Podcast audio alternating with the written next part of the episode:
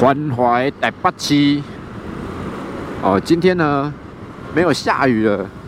其实我个人是希望说雨多下一点啦，现在真的缺水嘛，多下一点雨是好的哦。但是呢，下雨真的会让移动啊，让交通不太方便。像我现在想要骑着 Go Share 去下一个记者会会场呢，如果下雨哦，就蛮麻烦的。还好没有下哦。然后我今天该说运气好吗？我租到的是那个 Viva Mix 哦，就是它的限定版本。它目前 GoShare 主要还是以 Viva 为主啦，因为车便宜嘛，而且短程通勤其实它的速度上够用啦。但是我自己还是比较喜欢骑二或是三哦，因为这个椅垫比较大，比较舒服。那 Viva Mix 算是折中，但我还是觉得这个椅垫哦，坐起来不够大哦，麻烦多为我们这些大屁股人着想一下好吗？那早上呢，我们是去参加 A 用红加藤哦，就是 Cosera 的车联网安全联盟成立大会哦。那这一场活动其实它的用意就是说，哎呀，我告诉各位啦，我们今天车行每次经过那个盛田安全帽都觉得很漂亮。其实台湾的车行真的应该要考虑哦，就是把那个质感经营起来哦。虽然很多人都是做大众的服务，就是一般上下班的时候他们维修保养哦，这个才是真正赚钱的主力哦。但是你把车行弄得好看、精致一点也是不错的啊。OK，好，那。早上那个记者会啊，他其实要讲的东西很简单，就是他们希望把安全性加强哦。以后这个仪表它可以提醒你前面有测速啦，哦，这是危险路段之外呢，看能不能再用什么云端运算呐，哦，多方厂商的结合，能让它发挥更好的安全防护效果哦。我觉得这是很棒，可以期待的。然后，然后各位，我的青春，金华城就这样不见了。我我对金华城没有什么，应该说对金华城有一个很很。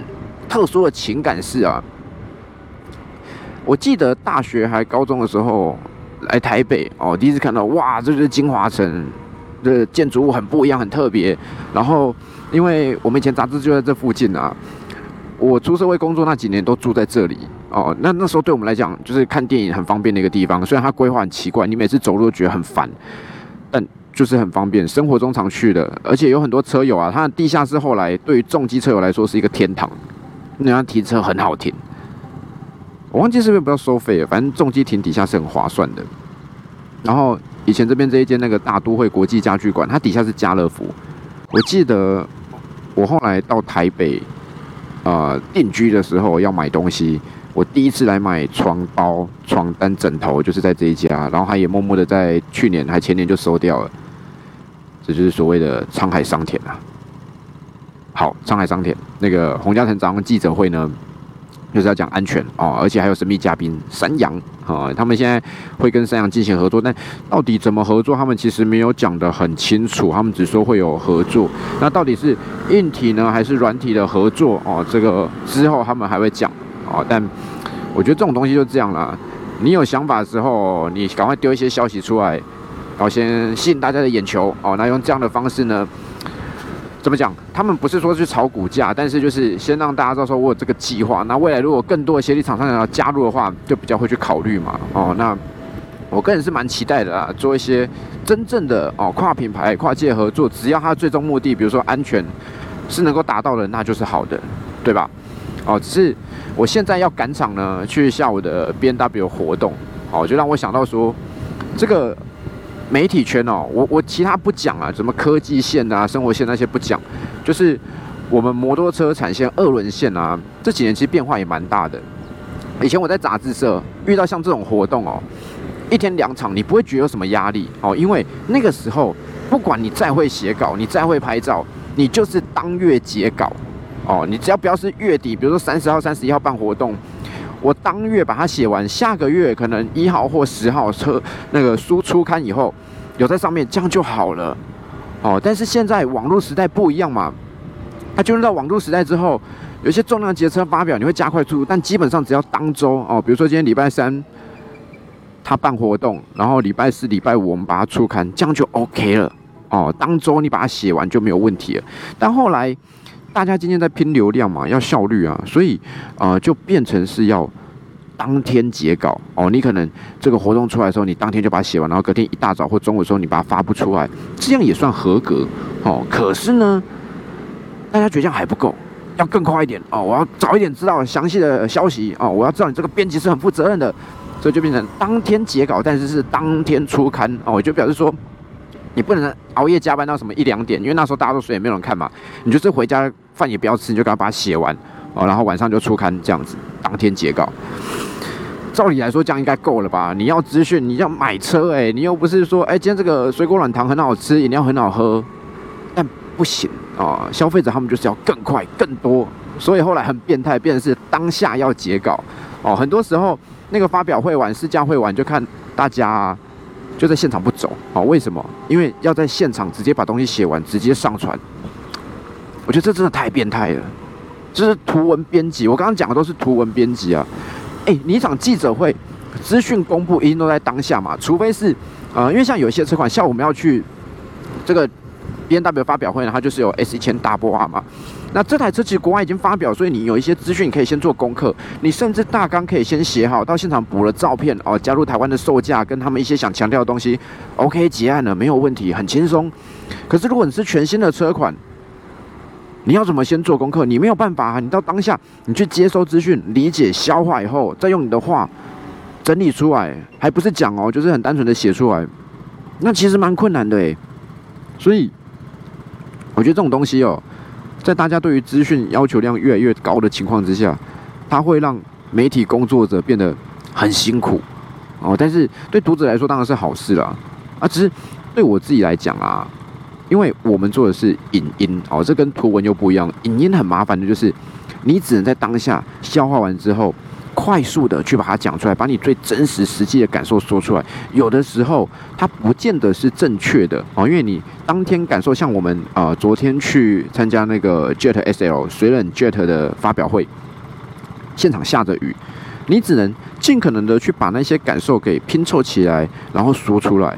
可是，如果过程中像大家都觉得说它的中尾数延伸很好，可是我现场感觉起来就是不好啊，它就是奇怪在起中比较好，中高速不好啊。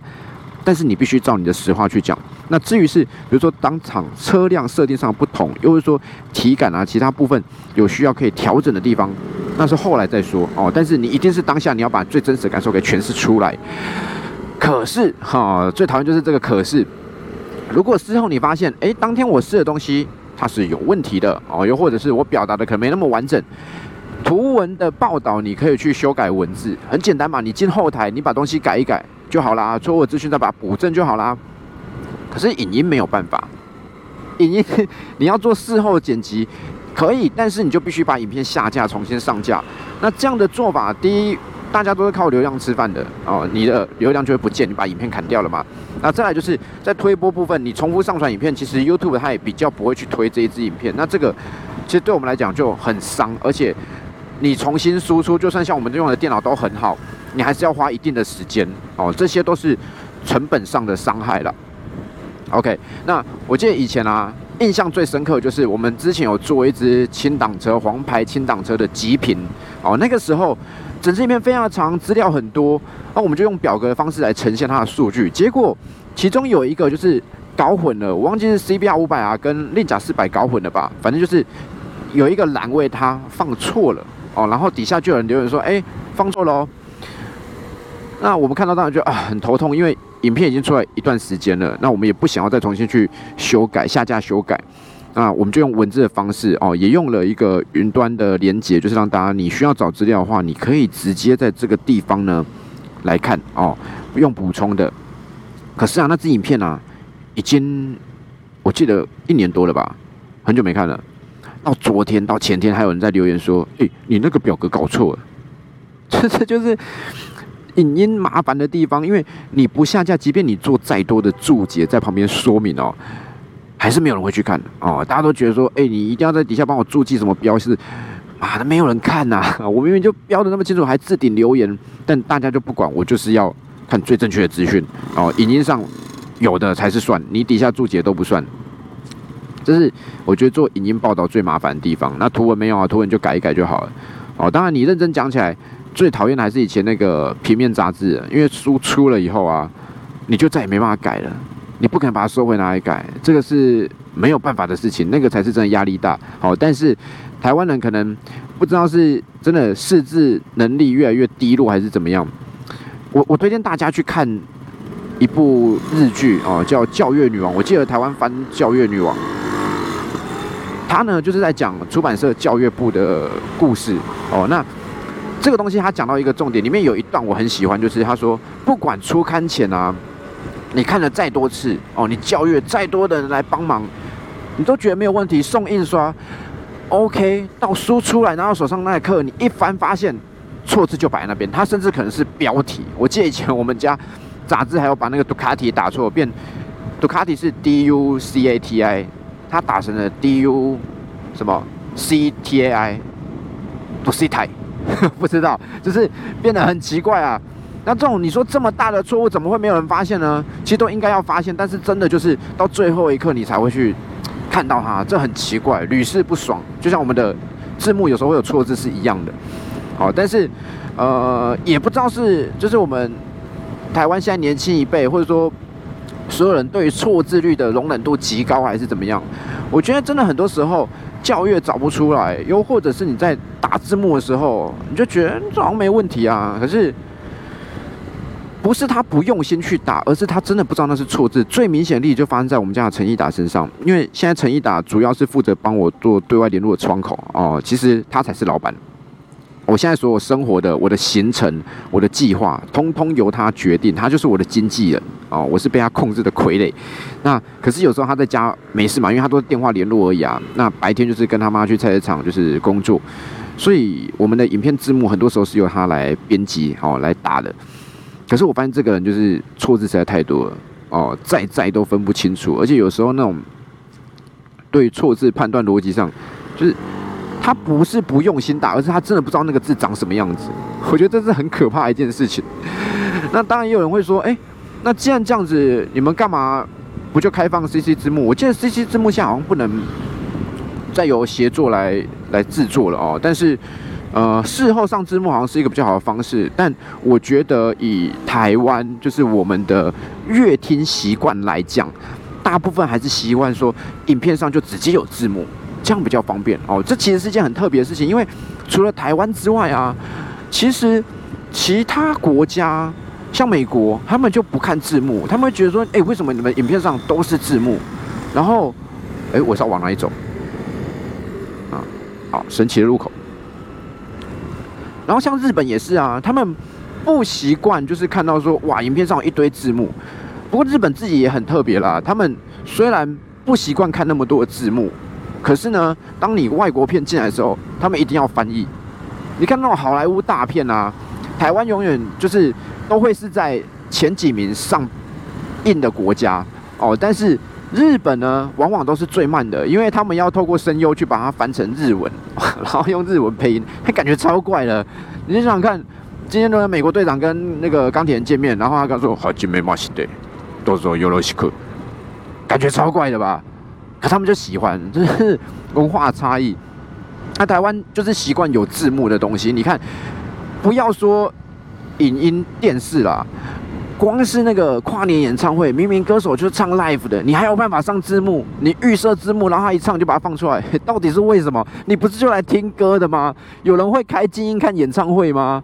有时候像。像我们去健身房那个跑步机，呃，如果你要听，你要自己戴耳机嘛。可是你你戴耳机的话，动作可能会受限。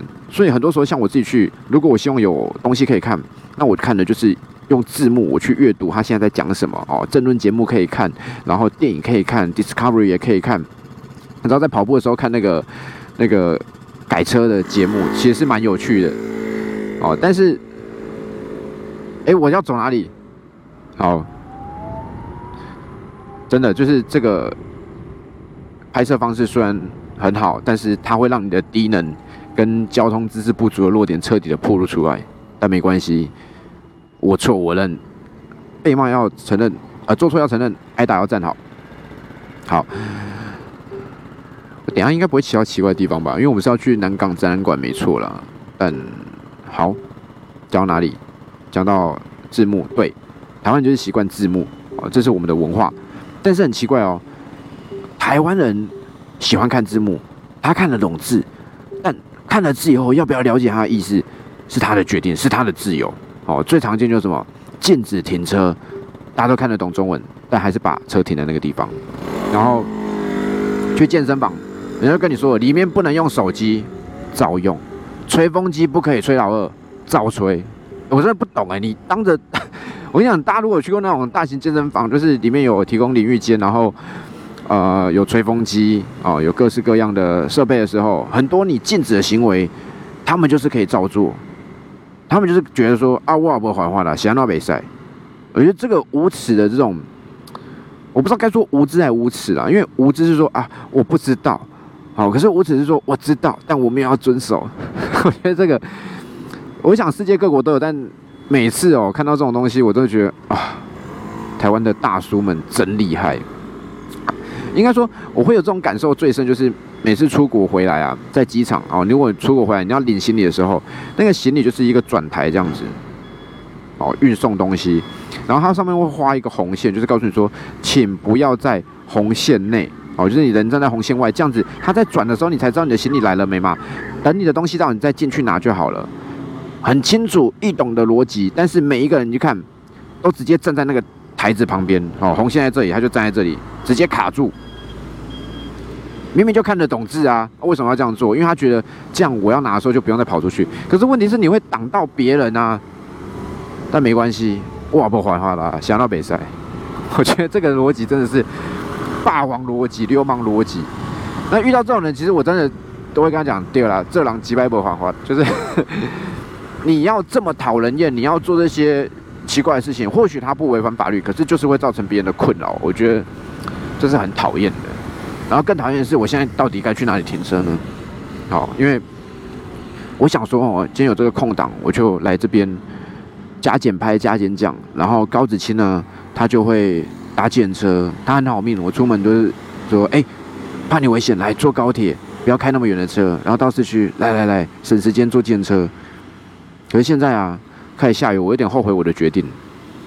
我应该下次更进一步的，直接呢就是 GoPro 架在身上，然后我搭电车或开车这样就好了。我们把这个懒惰，这工程车好帅哦。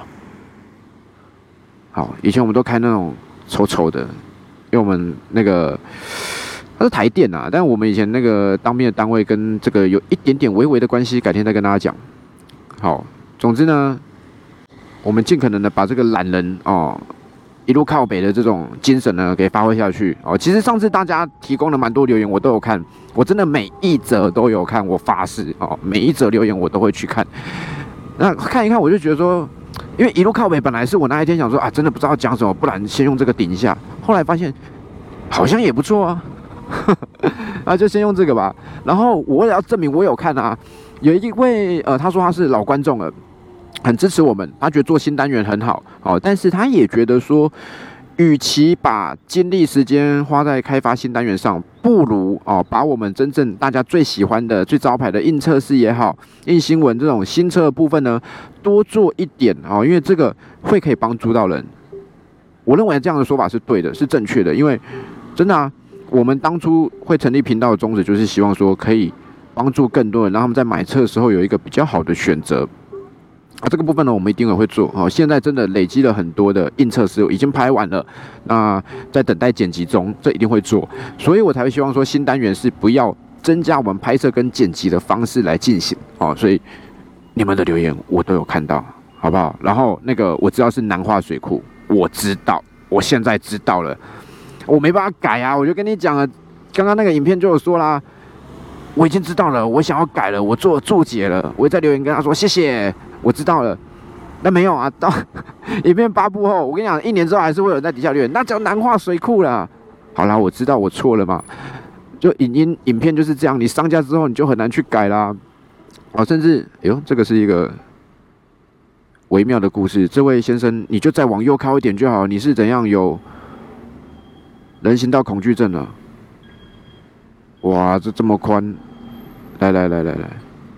这是视觉上哪边有判断的迷失吗？我们来看一下，没有啊，很宽啊。好，我觉得哈，以后那个台湾驾照说，哎是怎样，帮我们放个炮，庆祝一下，啪，通过了站。好，以后应该要考那种就是那个障碍物通行，反正我们搭路边临停呢，违停，大家都已经习惯了。那我们驾照就加一关哦，我无法禁止各位随意停车。那么我们就来增加一个考验，是如何绕过这些违停车辆。你看多美啊，这风景啊，爱怎么停就怎么停，赞。好，要讲什么？哦，对，总之呢就是这个，哎呦，差一点闯红灯了，闯黄灯。好了，总之呢。这影片到这样差不多，因为我要来开始找我停车的位置了哦。很多东西其实都还想要讲啦，因为像那个影音编辑啊，就是所谓的影片报道跟图文报道还有很多的差异，然后大家有兴趣下次可以再来讲。因为我觉得影音报道啊，我跟大家讲，你坐用这种共用电车的时候，不要把垃圾随便丢，这很讨厌，很恶心。好，比如说我现在要讲这一块。哦，如果图文报道，我就说在龙头下方挂钩右侧的这一个，这算什么形？圆形？你就要去想这个东西要怎么形容哦。这个呢是它的感应处，但是如果是影片怎么说？影片就是哎，大家看这里这个东西啊，是它感应的地方，就它有这个好处哦，但是就是缺点就是没有办法去改了，所以。影音也好，图文也好，我觉得我自己啊，两种。如果今天要是看新车资讯，我是两个都会看，因为呈现方式不同哦，你得到资讯的内容也会不太一样。所以真的想了解车呢，就多看啊。但重点是记得要订阅我们的频道，k 可以机车资讯网跟这个克里夫三副频道。好，这边是黄线吧，可以停吧？台北南港展览馆，那个 Welcome 是干嘛的？哎，应该就是那个。是吧？好，现在呢，我看一下，一点二十，它是两点半。好，我决定先去吃饭，还车吃饭，下次见，拜拜。